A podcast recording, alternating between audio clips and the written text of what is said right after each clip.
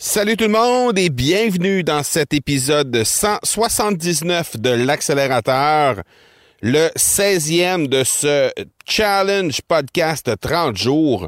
Aujourd'hui, ben, je veux vous parler de cette fameuse catastrophe qu'il y a eu euh, en France, euh, Notre-Dame de Paris, et je veux vous parler un peu du côté opportuniste qu'ont certaines entreprises de sauter sur ces catastrophes pour être capable de se faire un peu de capital de sympathie sur justement le dos de ces catastrophes. Et là, je veux juste, avant toute chose, pour pas me faire tirer des tomates, je veux tout de suite vous dire, je, suis pas contre le fait d'investir comme euh, c'est fait avec, euh, par exemple, L'Oréal et euh, comme Total, par exemple, qui ont promis 100 millions chacun.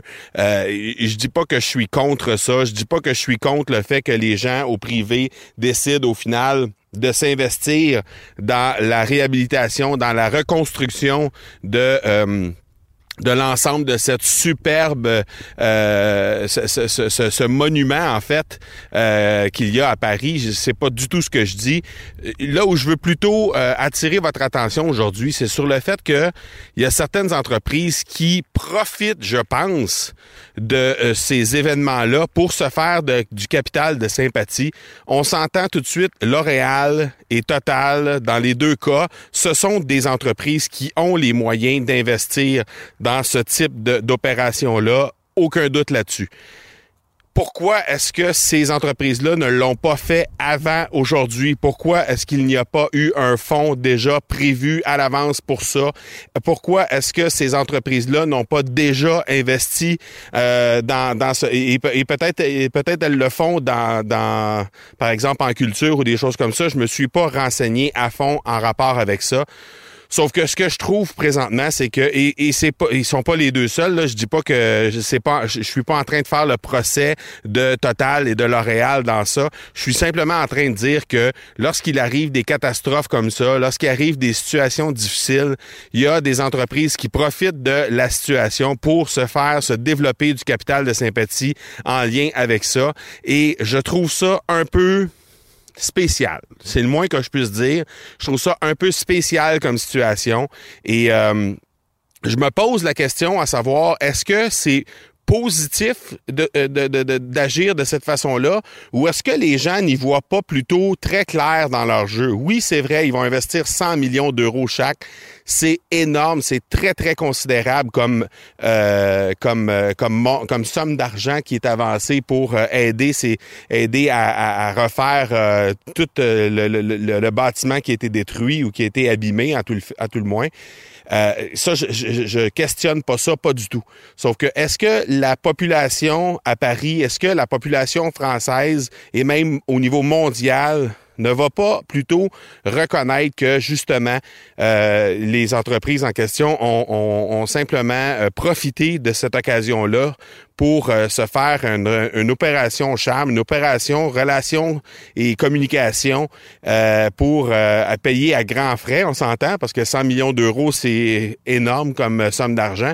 Donc, est-ce qu'ils vont pas profiter de cette catastrophe-là, justement, pour se faire une, se payer une relation publique, une relation de com' et euh, pour euh, au final essayer d'aller de, se dégoter des, euh, du capital de sympathie auprès de la population. Donc, je, je fais juste soulever le point. Je trouve ça un peu opportuniste de mon côté. je dis pas que je suis contre, au contraire, mais je trouve ça un peu opportuniste de le faire de cette façon-là. Et je me questionne à savoir s'il y aurait pas manière pour les entreprises qui le désirent justement de prévoir le coût, de prévoir ces choses-là et, d'investir déjà à l'avance dans ces, dans ces, euh, euh, soit en culture dans le cas des deux entreprises dont on parle présentement, mais sinon euh, dans, dans, dans les, les, les, structures où on peut vraiment investir. de mon côté, dans mes entreprises, j'appuie massivement plusieurs causes. Et j'appuie lorsque j'ai les moyens d'appuyer, évidemment, comme, comme ces deux entreprises-là l'ont fait.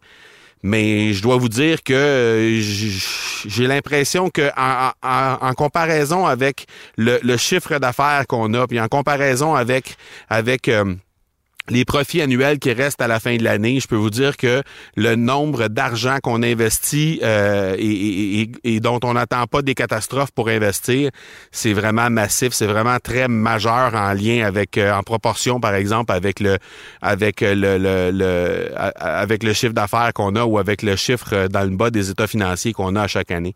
Donc, je fais juste me questionner à savoir s'il y aurait pas une meilleure façon de faire qui ferait en sorte que on aurait de plus petites opérations qui seraient faites, mais qui serait faite à longueur d'année plutôt que d'attendre justement ces situations-là de, de, crise ou ces situations critiques-là pour faire en sorte qu'on va se faire un capital de sympathie euh, en, appuyant euh, quelque chose qui, au final, est une catastrophe. Donc, euh, c'était simplement le sujet que je voulais vous parler aujourd'hui. je pense j'aimerais ça vous entendre réagir par rapport à ça. Donc, vous pouvez le faire toujours comme à l'habitude sur les médias sociaux, au, sur Facebook, sur LinkedIn, sur Twitter, sur Instagram, toujours au M Marco Bernard.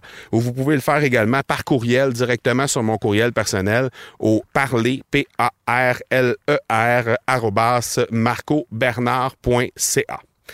Voilà donc qui termine cet épisode 179. Je vous donne rendez-vous demain pour l'épisode 180. D'ici là, soyez bons, soyez sages et je vous dis ciao